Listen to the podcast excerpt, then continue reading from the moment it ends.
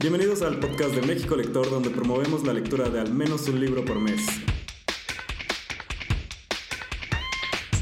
Y recuerden, lo importante es leer.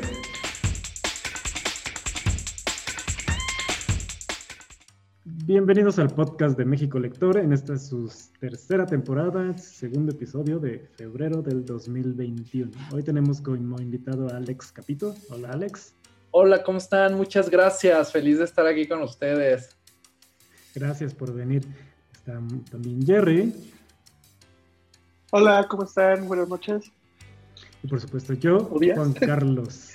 Eh, hoy tenemos muchas recomendaciones, como es este, como es común ya, y también les vamos a hablar eh, del tema de este mes, que es cómo leer, vamos a decir, 100 libros en un año, ya que Alex lee todos esos libros, entonces nosotros no, pero él sí. No, es como leer más, entonces quédense para los tips y para que escuchen cuál es su rutina para leer tanto. ¿va? Entonces vamos a comenzar con las recomendaciones y yo estoy ansioso por escuchar qué es lo que nos quiere recomendar Alex el día de hoy. Cuéntanos, Alex. Muchas gracias. Bueno, el primer libro que les traigo, que es un género totalmente distinto al que ustedes están acostumbrados a leer, porque ya saben que ustedes son de aventuras y, esas, y ciencia ficción. Estos que les traigo no son de este género, pero son muy buenos. Yo les traigo la primera recomendación es Nadie nos vio partir de Tamara Trotner. Es, es un libro editado por Alfaguara y es una novela autobiográfica. La autora cuando su padre, eh, cuando ellos estaban pequeños, ella y sus hermanos, su padre los, los rapta. Entonces ella narra en una, con una, eh, un estilo único en lo que ella vivió, ¿no? Siendo niña y con esta situación familiar que vivió. De verdad que es una novela estupenda. No se la pierdan. Oye, pero ¿de, dónde es la autora? ¿De qué país? O sea, ¿de dónde fue ese rapto? No, la autora es mexicana. La autora es mexicana la, autora es mexicana y ella narra, o sea, es una historia, la verdad, que me pareció eh, muy, um, pues, eh, eh, digamos que muy personal. O sea, ella narra una historia personal de lo que pues, sus papás, ¿no? se divorcian y entonces el papá va y se los lleva sin decir nada y ella va narrando cómo las relaciones de sus padres afectaron a ellos como niños y ella hoy ya de adulta, pues en un ejercicio de catarsis escribe esto de una forma novelada y ella ha hablado sobre lo que significó escribir este libro. Entonces, de verdad que es una novela que que te deja marcado, ¿no? Como, como en las separaciones los que salen más afectados son los hijos y uno habla de esto, es como un lugar común, pero en realidad ella habla desde una forma muy personal eh, lo que vivió y, y, de verdad es de los mejores libros que leí el año pasado. Wow, qué fuerte. Súper fuerte, súper fuerte, de verdad no se lo pierdan, no, es de esos libros que yo lo leí a mediados del año pasado y lo sigo recomendando porque la verdad sí marca muchísimo. Me suena muy bien. Jerry, ¿ya tienes una recomendación? Ya, ya tengo por aquí. No, quiero quemarte y decir que los estabas preparando mientras estábamos preparando el podcast. que, que estaba haciendo la tarea mientras este, el primero presentaba su tarea. Corre, corre, corre. no, cuéntanos, ¿qué, nos traes para recomendar? Eh, mira, la primera recomendación que les traigo, igual y ya varios lo conocen, otros no, eh, surgió porque hace unos días, así en Twitter, me preguntan de, oye, ¿qué libro de filosofía recomiendas? Así como para alguien que quiera entrar en el mundo de la filosofía o conocer o, o, tener como algo de historia.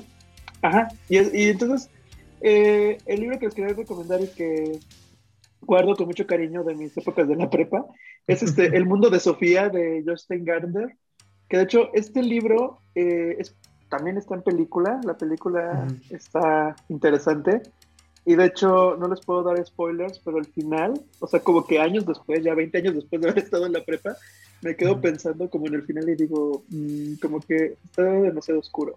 Entonces, eh, sin darles así como muchísimos spoilers, pero, pero sí, te va llevando por el mundo de la filosofía, desde Aristóteles hasta Kant y el existencialismo y entonces todo, todo el tema de que las corrientes de filosofía que quieras conocer los puedo leer en este libro que es una novela, la verdad, muy, muy interesante de Sofía, que conoce a este maestro y que la va llevando como por el mundo a través de historias y a veces con algunas metáforas hasta de Alicia en el País de las Maravillas, entonces tiene muchísimas cosas que la verdad es que me acuerdo que cuando lo leí me encantó este libro, es una aventura muy muy padre y es como una manera de introducirte al mundo de la filosofía, como para conocer a los pensadores cuáles eran sus principales ideas y corrientes.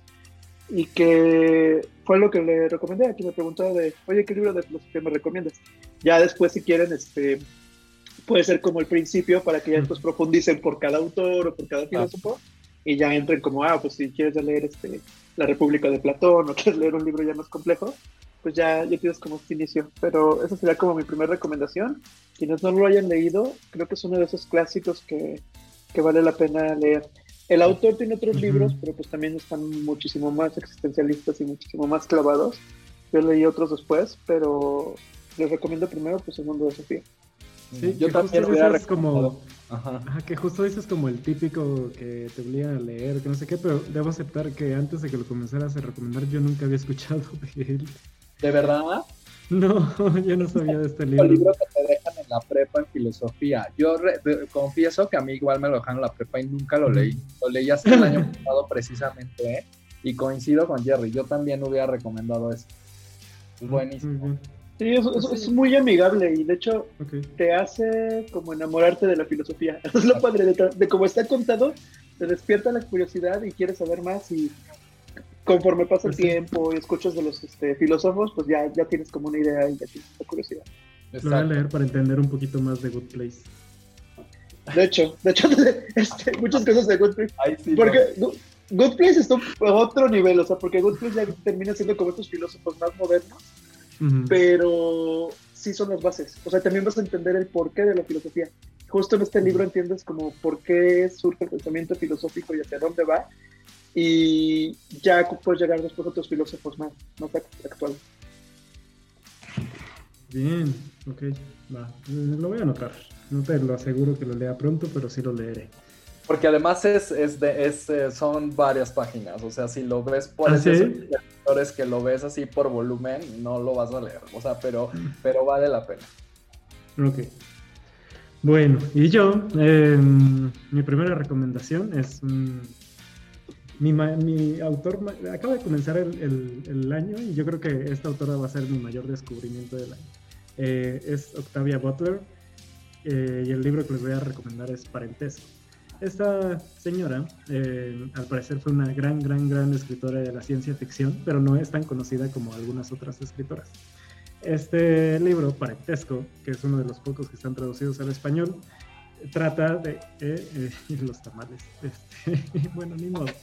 Eh, este, este libro, Parentesco, trata de esta chica que vive con su esposo y un día de por, por nada, este, la verdad es que eso es medio fantástico, nos explica, viaja al Estados Unidos de la época de la esclavitud. Entonces ella, siendo una mujer negra, tiene que sobrevivir a estos viajes en los que se enfrenta a una realidad que, que a pesar de que eh, para ella ya no existe, pues es, es muy difícil asimilarlo y, tiene que adaptarse para poder sobrevivir. Entonces es un libro muy crudo que más que de ciencia ficción es eh, como de primera mano descubrir eh, cómo era la esclavitud en Estados Unidos. Digo, al final pues tiene esta parte de que, que es realidad de todo lo que pasó. Y es, es, es, increíble, o sea, tiene este elemento fantástico, pero la verdad es que ese choque de alguien del, no del futuro, pero de la época actual que comienza a entender lo que realmente significó esa época de la esclavitud es increíble. La verdad es que escribe de una manera maravillosa y la verdad es que es muy, muy fuerte este libro. De hecho, estoy leyendo una segunda serie de ella sobre aliens, pero al parecer siempre que escribe algo es muy crudo. Entonces se los recomiendo mucho, se llama Parentesco de Octavia Butler y si quieren leer cualquier cosa de la autora es buenísima. Anotado. Anotado la lista de libros por leer. Bastante bueno. Y hasta esos son cortitos, 200, 250 páginas, entonces. Ya, yo, yo les quiero recomendar, bueno, el otro libro que les quiero recomendar es, a ver si, si, si este les, les atrapa. Mira, se llama Final Feliz, es de un autor español que se llama Isaac Rosa. Es, es un autor sevillano que hace esta novela narrada a dos voces, donde cuenta, o sea, es una pareja ¿no? Un hombre y una mujer que estuvieron en matrimonio durante 13 años y se separan, pero lo van narrando de una forma, digo, a dos voces donde cada uno van confrontando, comparando o analizando igual las mismas situaciones que vivieron durante ese matrimonio, durante 13 años, pero te das cuenta a veces cómo, la, cómo, cómo, son las relaciones humanas, las relaciones románticas y el desamor, o sea, de cómo empiezan enamorados, cómo fueron formando ese matrimonio y cómo se va desgastando por ciertas cuestiones, pero contado desde las dos versiones, desde la versión de él y la versión de ella. De hecho, en el libro, hace cuenta que está en letra cursiva lo que narra ella y en letra no cursiva lo que narra él. Entonces, te das cuenta cómo los personajes analizan desde su punto de vista ciertas situaciones que lo llevan al final feliz. Y no es, así se llama el título, no estoy spoileando nada, pero la verdad es que es una escritura, es un libro de esos que tienen frases que si eres de los que subraya los libros, vas a subrayarlo todo. O sea, son frases muy profundas, buenas, que hablan sobre el amor, el arrepentimiento, el desamor, eh, la fidelidad, la lealtad, la confianza, eh, muchas cosas del tema de pareja, ¿no? Entonces, eh, es algo que, es una de las novelas que más me han gustado y se los recomiendo ampliamente. Qué bueno que dices que es de los de subrayar, porque estos son los libros que me encantan. Mientras más subrayo, para mí, mientras más subrayo un libro, quiere decir que me encantó y aparece y aparece y aparece. Pero vas a subrayarlo todo. Son de esas frases que tienes que suspender la lectura porque dices, wow, o sea, abrazas el libro y dices, qué frase tan intensa y así, y luego sigues leyendo, porque está muy profundo, está muy bueno. Oye, pero veo, impone un poco que, que venga una parte en cursiva, ¿no? Siento que es medio o sea que creo que todavía a algunos de nosotros nos tocó que nos enseñaran cursiva en la primaria. Bueno, a mí sí. Pero ya ahorita ya no, ¿o sí? No, no, no, pero yo creo, al final creo que lo entiendes después de, las terceras, de la tercera página, pero es que el autor utiliza un tipo de letra distinta cuando es la narración de ella, cuando es la narración de para poder compararlo. La misma situación en el mismo párrafo vas viendo lo que piensa él, lo que piensa ella. Pero entonces contrapone pues, los mismos sueños, ilusiones que uno tenía que no eran para el otro. No, está, está buenísimo. Mira, ya estaba me emocioné de recomendar. sí, sí, suena interesante. Me, acuerdo que por ahí, por ahí tengo un libro pendiente que, era más o menos el mismo concepto, como dos chavos que se hacían ideas uno del otro y pues todos los dos estaban haciéndose expectativas diferentes, entonces todo salía mal. Pero digo, parecer en el tuyo sale bien, entonces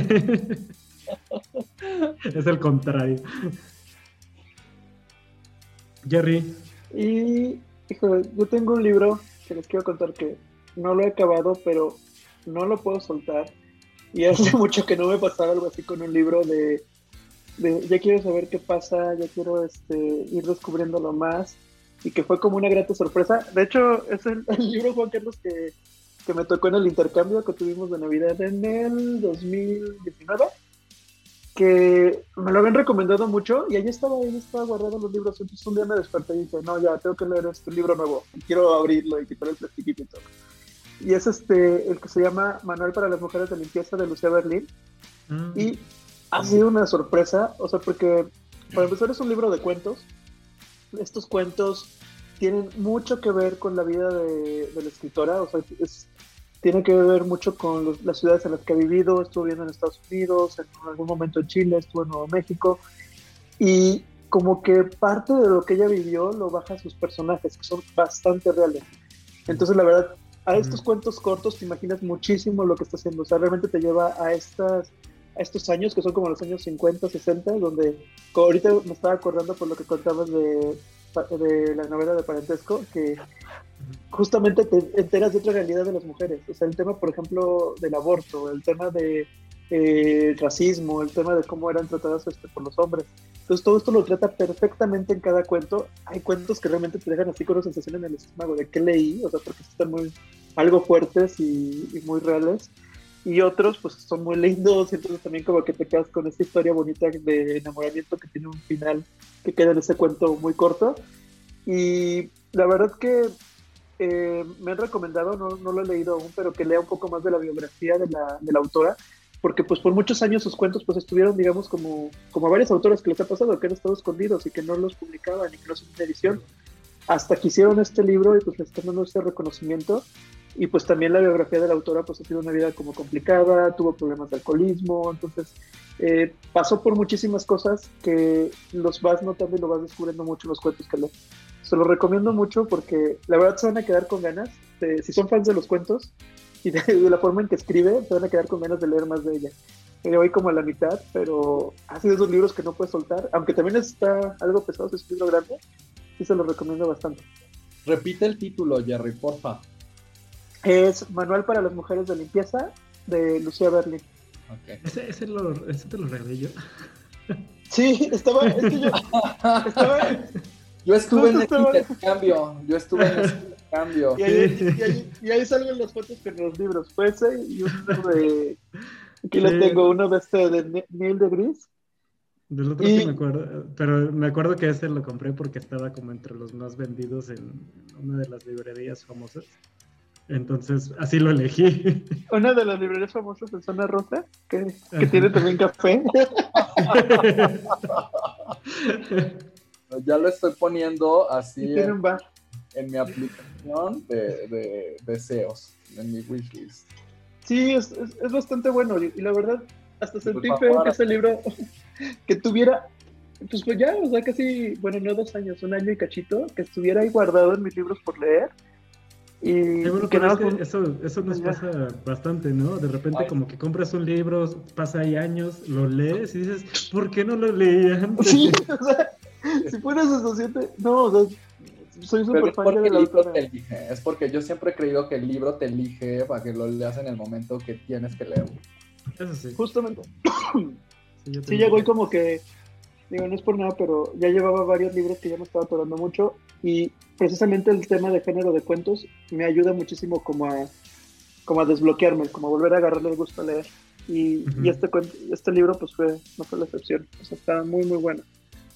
Y, hablando de cuentos, sí, yo les voy a recomendar este, el nuevo libro de Ken Liu. Hace, así como, así como decíamos, ya hace años que tengo ahí algunos libros de Ken Liu que no, este, que no había, me había decidido a leer, pero salió uno nuevo y fue el que tomé primero.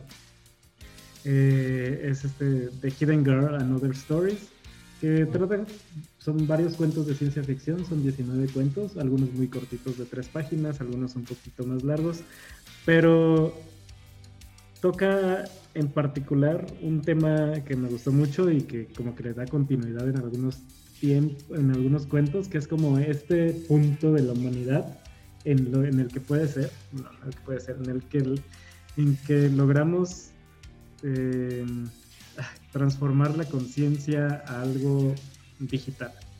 Entonces, en cómo te conviertes en, en, esta otra cosa y cómo esa otra cosa puede evolucionar y cómo realmente, o al menos como lo plantea él, ese va a ser el siguiente paso en la evolución. Tiene diferentes cuentos que abordan ese tema, desde la familia que tiene que aceptar que su papá se convirtió en esta nueva otra cosa, hasta otro que, plantea en que estos nuevos seres se pueden llegar a convertir en dioses. Este, así como ese tiene un, tiene un par de cuentos de, fantasía ahí escondidos, revueltos, pero está muy muy padre. La verdad es que no había leído este, en algún cuento, en alguna novela de ciencia ficción que abordaran tan, tan bien este tema. Y la verdad es que lo he estado recomendando mucho, está muy, muy padre. Si quieren leer algo diferente de ciencia ficción, lo recomiendo mucho. Ya. Ya, un día, un día me recomendarás algo de ciencia ficción para, para Domis, porque yo no leo ciencia ficción para Domis, entonces ya ahí me recomiendas algo así para... Yo ciencia ficción es lo que menos leo. Por ejemplo, este de parentesco de Octavia, que es casi nada ciencia ficción, yo creo que es lo más que podría recomendar como para comenzar. Ok, anotado, anotado. Oigan, esto de podcast salgo con 10 libros siempre nuevos. Sí, es horrible. Bueno, no es horrible, pero... es horrible recomendar y salir con el libro. Lo odio y anotado. ¿Por qué lo hago? ya sé. ¿Qué, ¿Qué, más nos vas a recomendar, Alex? Oigan, pues yo también estoy tratando de variarle el género. O sea, ya les di unos como profundos familiares románticos de desamor y todo. no importa, yo, vengo yo, vengo todos los podcasts y les termino recomendando tres libros de fantasía. fantasía. entonces, ya digo, le debería variar, pero no puedo porque es lo que estoy leyendo. Entonces es como. Yo, yo algo que les traigo ahorita, este, una sorpresa realmente muy grata, una novela histórica, porque la novela histórica es creo que de mis géneros favoritos, pero es difícil encontrar una novela histórica que me guste, ¿no? Entonces, yo la que les recomiendo es Carlota, de Laura Martínez Belli. Carlos, mira, la historia del Segundo Imperio es algo que han escrito muchísimos autores, muchísimas, o sea, sea tocado el tema bastantes veces, pero Carlota de Laura Martínez Belli me pareció, me gustó muchísimo porque la autora tiene un estilo literario único en el que realmente te puedes adentrar en los personajes y tocar desde, pues desde el, desde el chisme histórico, ¿no? Ah, bien narrado, bien documentado también, ¿no? Los chismes de Maximiliano, realmente te adentras al personaje de Carlota, lo que vivió, porque realmente estuvieron poco tiempo en México y ella como eh, busca ayuda eh, en Europa, pero te adentras al personaje muchísimo y ella logra a través de personajes secundarios, digamos que no son los personajes históricos que todos conocemos, como hacer más humano al personaje histórico, ¿no? A Carlota, Maximiliano, este, eh, muchos otros personajes. Entonces es una novela histórica bastante completa, la recomiendo muchísimo si son fans, los que nos están escuchando, los lectores que nos están escuchando, que son fans de la, de la novela histórica, de verdad léanlo, es relativamente nuevo y me gustó tanto que yo ya empecé a buscar más de esta autora, ¿no? Ah, tiene otros que son eh, no novela histórica, pero yo ya empecé a buscar más de esta autora porque me gustó mucho Carlota de que sí lo estuve viendo como en mis redes sociales, me ha parecido bastante. Ahorita que lo mencionaste dije, ay, chisme histórico, suena así como de novelón que hay que leer. Y claro. Los personajes. Cuestionado la, la, sexualidad Maximiliano, por ejemplo, entonces te lo deja como un chisme, ¿no? O sea, en muchas novelas lo han cuestionado, pero pues es el chisme y eso es lo que te permite la novela histórica, ¿no? Que es verdad y que es fantasía. Entonces, el chisme, a los que nos gusta la novela histórica es porque somos bien chismosos, la verdad. ¿Crees? Efectivamente. Como el chisme de, la sombra del ángel, ¿no? Exacto. Sí, es que justo te me acordé que, y era lo que te quería preguntar, Alex, como si tienes, si te gustó este libro, entonces te va a gustar el de Carlota, porque cuando leímos La sombra del ángel, los hubo unos que les encantó y aunque fue un libro larguísimo, o les gustó por todo lo que aprendieron y por todo lo que vieron de la historia con, con el personaje. Entonces no sé si tengas alguno que diga, si te gusta este libro, te va a gustar Carlota. Este, no, fíjate que no. O sea, porque evidentemente hay, hay, hay unos libros de novela histórica que de verdad pues tienen la vara altísima y jamás los compararías, ¿no? O sea, Fernando del Paso, Noticias del Imperio, que abarca justo este periodo histórico, jamás te diría, oye, pues, pues no, ¿no? O sea, pues, Fernando del Paso es Fernando del Paso, no nos vamos a meter con ese, pero pero ahorita, o sea, lo que me refiero es cómo Carlota, Laura Martínez hace un, un, librazo con Carlota. Y yo lo he recomendado a otros, a otros eh, amigos lectores y les ha gustado. Entonces lo que te puedo decir es, ah, bueno, o sea, sí, sí, sí va, ¿no? Así uno que, que haya, no sé, que si, leíste y te gustó tal y te gustó este, no, no sé cuál decirte, pero yo creo que si te gusta la novela histórica lo vas a disfrutar mucho. Perfecto, pues anotadísimo también para para leer. No, bueno, ya vamos a ir aquí como con otros 20 libros. Jerry, tu última recomendación. Y bueno, yo voy con mi última recomendación, siguiendo, me siento como, como un juego como de cartas, así de que vas sacando una y cuál combina con la otra, pues, porque, porque conectan. O sea, el siguiente libro que les quiero recomendar acaba de salir este, hace un par de días y es de un autor que estuvo con nosotros en una reunión de música colectiva, en la pasada reunión, es Alexander Hernández, y es un nuevo libro que se llama Las muertes posibles.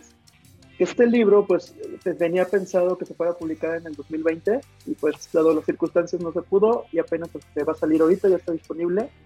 Y son también igual cuentos, es un libro algo corto, y trata de estas diferentes formas que tiene la muerte y la vida y cómo se conjugan Eh, también te ayuda como a ver la vida a través de los cuentos y rescata esa pregunta de cuántas veces hemos muerto sin darnos cuenta. Entonces te lleva al autor como a preguntarte esa parte.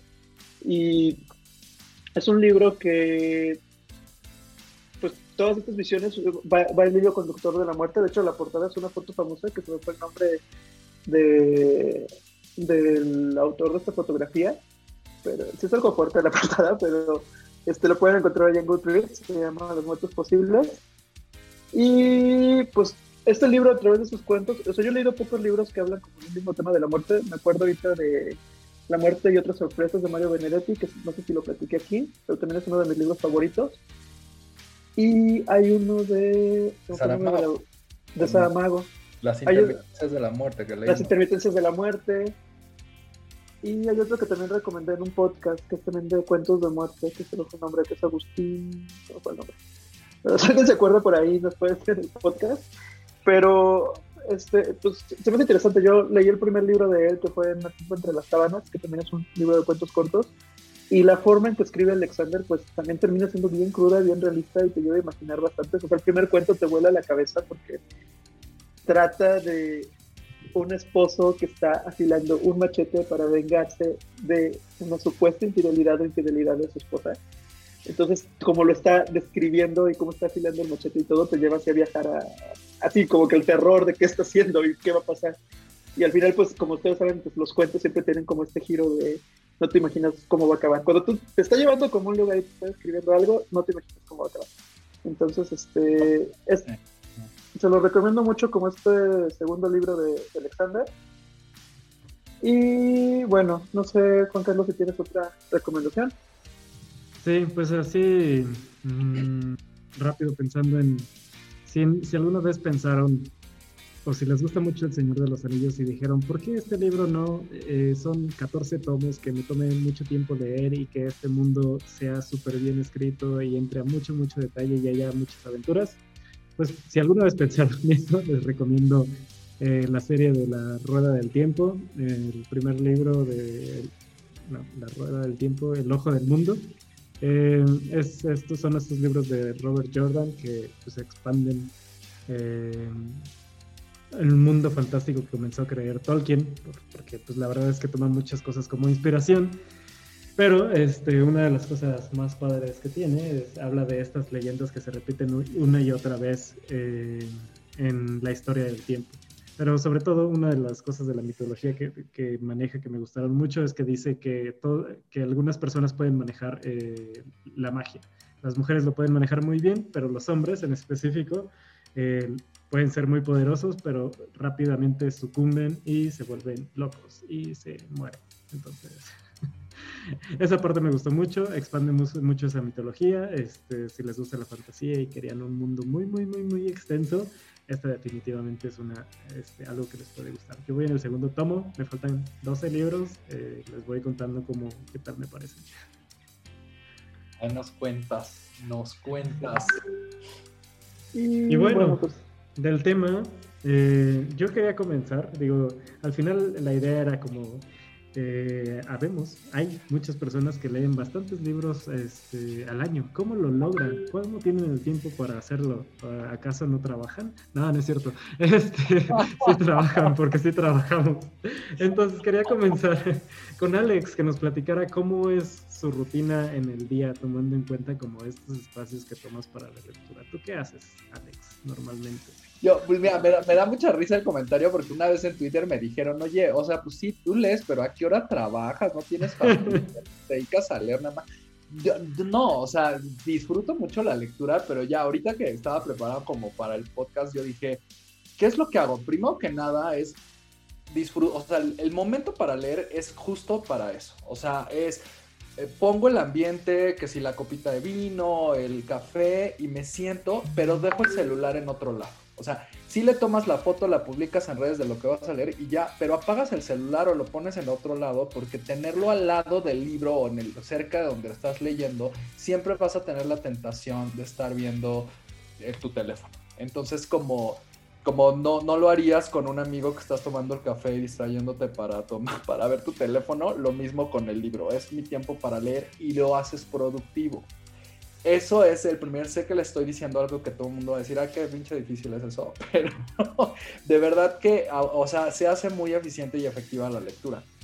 Y el segundo tip, creo. No, sé cómo lo logras. De verdad, o sea, es simple disciplina. O sea, agarras y dices, bueno, voy a leer, dejo el celular a otro lado, le pongo modo avión, lo pones así en mudo, pero no quieres distracciones y eso te da, te da tiempo a ti para tu lectura. Lo otro es que yo, así como uno se levantan temprano para hacer ejercicio, yo me levanto media hora más temprano para tomarme mi café y leer media hora en las mañanas. Antes de, otra cosa. O sea, me levanto, preparo mi café y media hora antes de subirme a arreglar para arreglar, para irme a la oficina porque sí trabajo. Entonces tomo media hora todos los días para leer. Este, esos creo que son los tips eh, principales, digo, ahorita todo el mundo está encerrado y casi no salimos, pero el tercero, el que yo ocupaba siempre, siempre llevaba un libro conmigo a donde fuera. Siempre hay un tiempo muerto, una fila para el banco, para los trayectos, una fila o los trayectos, el transporte o donde estés, siempre hay tiempo para leer. Entonces, de verdad, o sea, si tú haces cuentas, leer 20 minutos al día, todos los libros que leerías en el año con solo 20 minutos pero encuentra, y, 20 minutos al día me parece a mí que no es difícil encontrar, pero es simplemente encontrar esos tiempos. Es la disciplina entonces. Y enfocado. Y enfocado. O sea, creo que creo que empezaste con algo muy complicado, Alex, que ya me dejaste sin palabras, el de deja el celular en otro lado. Porque creo que yo me quedo en el de, ok, voy a tomar una foto de lo que estoy leyendo. Y ya de ahí estoy leyendo con el celular y contestando y compartiendo. Y ya, o sea, ya, ya, ya vale. Ya. Este es un todo, todo el mundo me está haciendo trompetillas después de oír este podcast. Yo lo sé, pero de verdad que se ahorran mucho tiempo, porque el celular, eh, yo, yo también tengo redes y también ahí estoy en Twitter y también todo, pero cuando voy a leer, voy a leer, o sea, dejo el celular a un lado. A lo mejor leo 20 minutos y agarro el celular, veo lo que tengo que ver y luego le sigo, pero tener sí tu tiempo para lectura sin distracciones. Imposible. Toma el otro tip, entonces tienes los otros tips, levántate media hora, de media hora antes para leer el café, eso, eso es. Sí, eso sí, definitiva, yo leo una hora en la mañana, de 7 a 8 porque de 8 a 9 desayuno, entonces de 7 a 8 no hago absolutamente nada y normalmente estoy leyendo. ¿Ves? Es encontrar eso. Y, yo creo que la mañana es buena hora.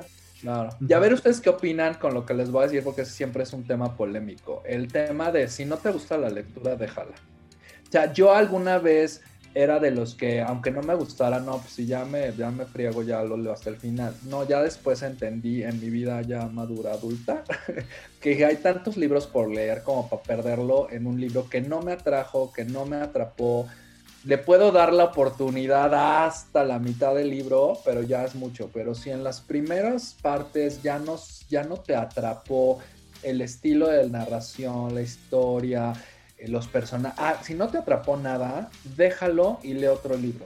Eso también te va a hacer que leas más.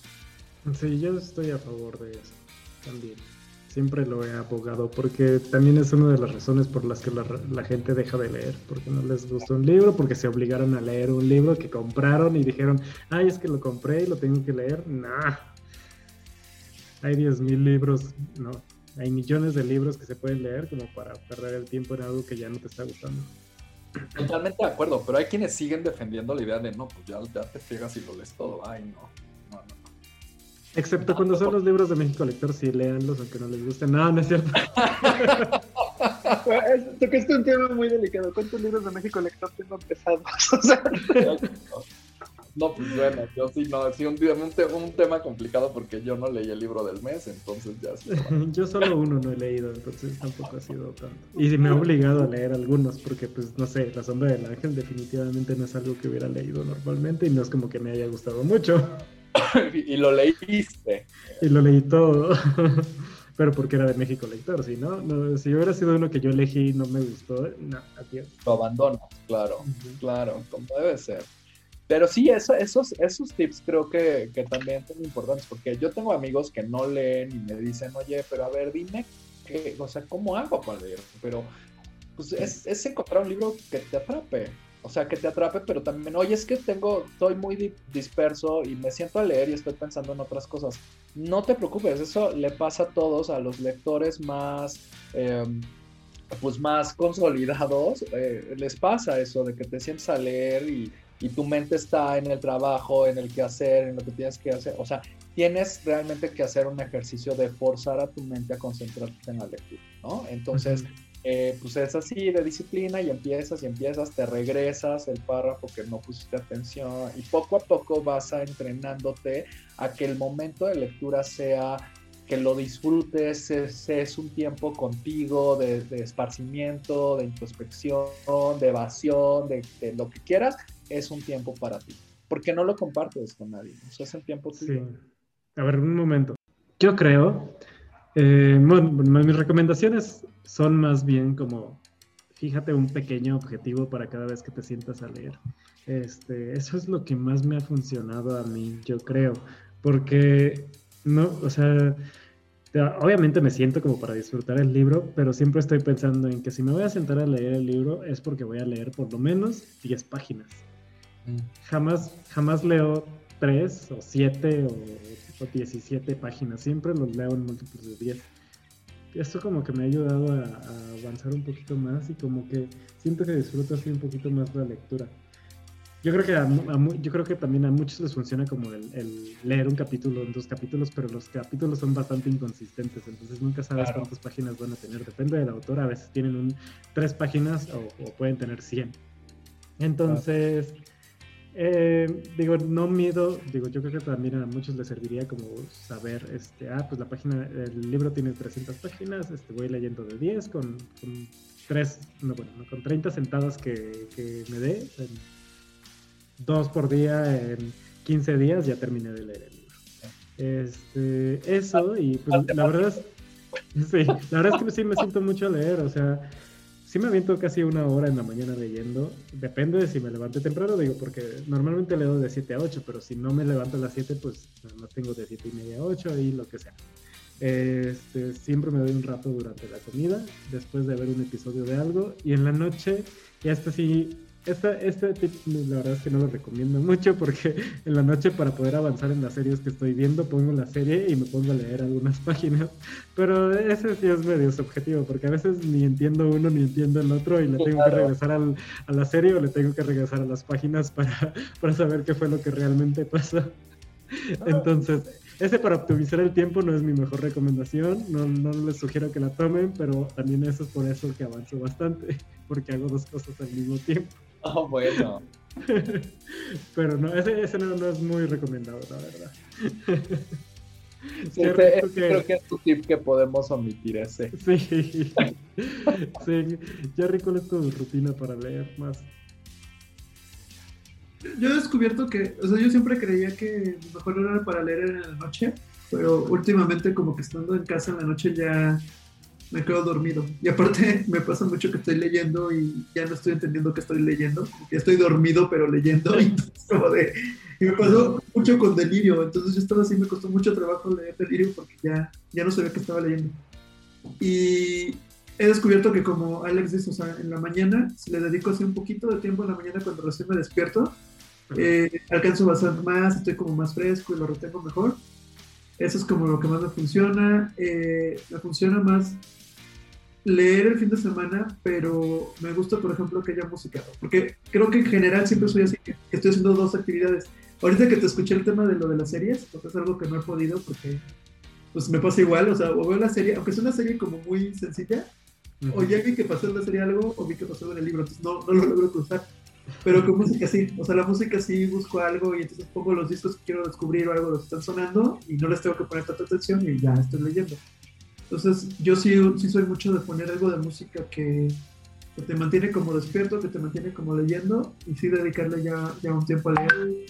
Pero también termina siendo como, como, como lo que dices de una meta, o sea, si, si te das cuenta que no vas a, a leer tres horas seguidas, pues ponte breaks de media hora o de una hora y póntelo como meta para a ver hasta que acabe o hasta que acabe este capítulo.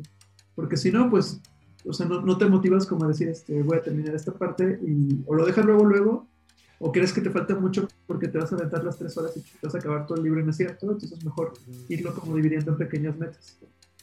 Sí, y es que también, o sea, así como decía este Alex, 30 minutos al día es un objetivo excelente. Yo recomendaría ya de una vez, si ya están muy, muy entrados en que quieren leer más, 30 minutos en la mañana, 30 minutos en la noche, una hora por día es un objetivo excelente, alcanzable, que te lees eh, por lo menos un libro de un promedio de páginas más o menos razonable a la semana. Claro. Sí, con eso un libro a la semana. Claro. Y tal vez no son 100 libros, pero 50 libros al año es un número muy alto. Sí, claro. No, y depende mucho también, te digo, el nivel de, de, lector que seas, ¿no? O sea, si eres, apenas vas empezando y quieres, bueno, pues no media hora, 10 minutos y le vas subiendo y vas enamorándote y vas a poco a poco, ¿no? Ya un lector así, pues ya nada más estás buscando a ver y comes leyendo y, y o sea, vas casi... Yo por ahí vi una foto en donde alguien estaba leyendo caminando. Ya sé, era yo, o sea, yo iba a salir de la oficina, entonces me iba al restaurante frente a comer y entonces iba caminando leyendo y alguien de la oficina me tomó la foto leyendo así, ¿cómo te vas a dar en la torre? nada más estás buscando el tiempo para leer, ¿no? Sí, no, y, saben. Pero, este, pues la idea es leer. Al final, todos lo hacemos. alguien que no lo esté haciendo por estudios, leemos porque lo disfrutamos. O sea, al final es parte del entretenimiento que estás tomando para ti mismo. Tal vez no estás leyendo, viendo una serie, estás leyendo un libro, pero lo haces porque es entretenido y porque te gusta y porque te deja algo. Entonces, también no se tiene que hacer por obligación. Eh, lo que sí les recomiendo mucho, o sea, por ejemplo, si, quieren comenzar a leer y los 30 minutos, así como decía Alex, si los mantienes por cierto número de tiempo, creo que ahí hay una cosa que dice que si lo mantienes cierto número de días se hace hábito, pero sí, o sea, justamente yo el año pasado se acabó el año y dije, ah, ya el siguiente año o a mitad de año ya no voy a leer tanto pero ya se hizo tanto el hábito que eh, llega el momento ese en el que leías y agarras el libro. Y yo, bueno, no iba a hacer otra cosa. Y se vuelve hábito y ya, ya no puedes dejar de leer. Entonces ya tienes más tiempo, te concentras más, tal vez lees un poquito más rápido, no sé, la verdad, eso no lo he comprobado, pero este, me imagino que sí. Y ya lo hiciste hábito y ya no vas a dejar de leer. Y si te gusta, vas a poder leer más libros poco a poco. Exacto. Sí, totalmente de acuerdo. Alguien dijo, no sé qué escritor dijo, a lo mejor ustedes se acuerdan, pues nadie, nadie te puede obligar a ser feliz, o sea, así también nadie te puede obligar a disfrutar la lectura, ¿no? Es algo que tiene que salir de ti. Entonces, pues este, sí, o sea, eso, es un hobby, es algo que te enriquece todo, pero pues es que lo haces por gusto, no por obligación, ¿no? ¿Algún último tip que quieras dar, Jerry? Mm, no, fíjate que retomando lo que dices de que leemos por gusto, creo que también el tema de hacerte esta disciplina y este gusto, que le dediques este tiempo a lo que te gusta, eh, te ayuda como a sentirte bien en el sentimiento ese de cuántos libros tengo por leer o autores por conocer y que sabes que estás haciendo como algo por seguirlos avanzando. O sea, creo que independientemente de las metas que te pongas en el año de quiero leer 30, 60 libros, 100 libros, o sea, no es tanto la cantidad, sino que a veces que el que acabes el año y que digas, no me perdí los autores favoritos que tengo o le bajé un poco a los libros que ya tenía pendientes y conocí nuevos. Entonces, como que es una mezcla de eso que al final este, te ese sentimiento de decir, bueno, pues estoy disfrutando y no me estoy perdiendo y no estoy dejando así como de, pues a ver cuánto tenga tiempo, a ver el siguiente año que leo. No, o sea, poco a poquito le vas avanzando. No vas a leer todos los libros de tu lista, pero sí al menos vas a decir, oye, pues inicié esta saga de libros que me gustaban o no me perdí este último de esta autora que vengo siguiendo. Entonces, este, eso está, eso está padre porque pues, al final creo que es de las cosas que si te gusta, pues como todo en la vida, es bueno que le dediques tiempo, es bueno que seas disciplinado y que eso sea tu recompensa, como ir avanzando con tu lista de libros. Exacto. Y como decían, o sea, al final nadie te obliga.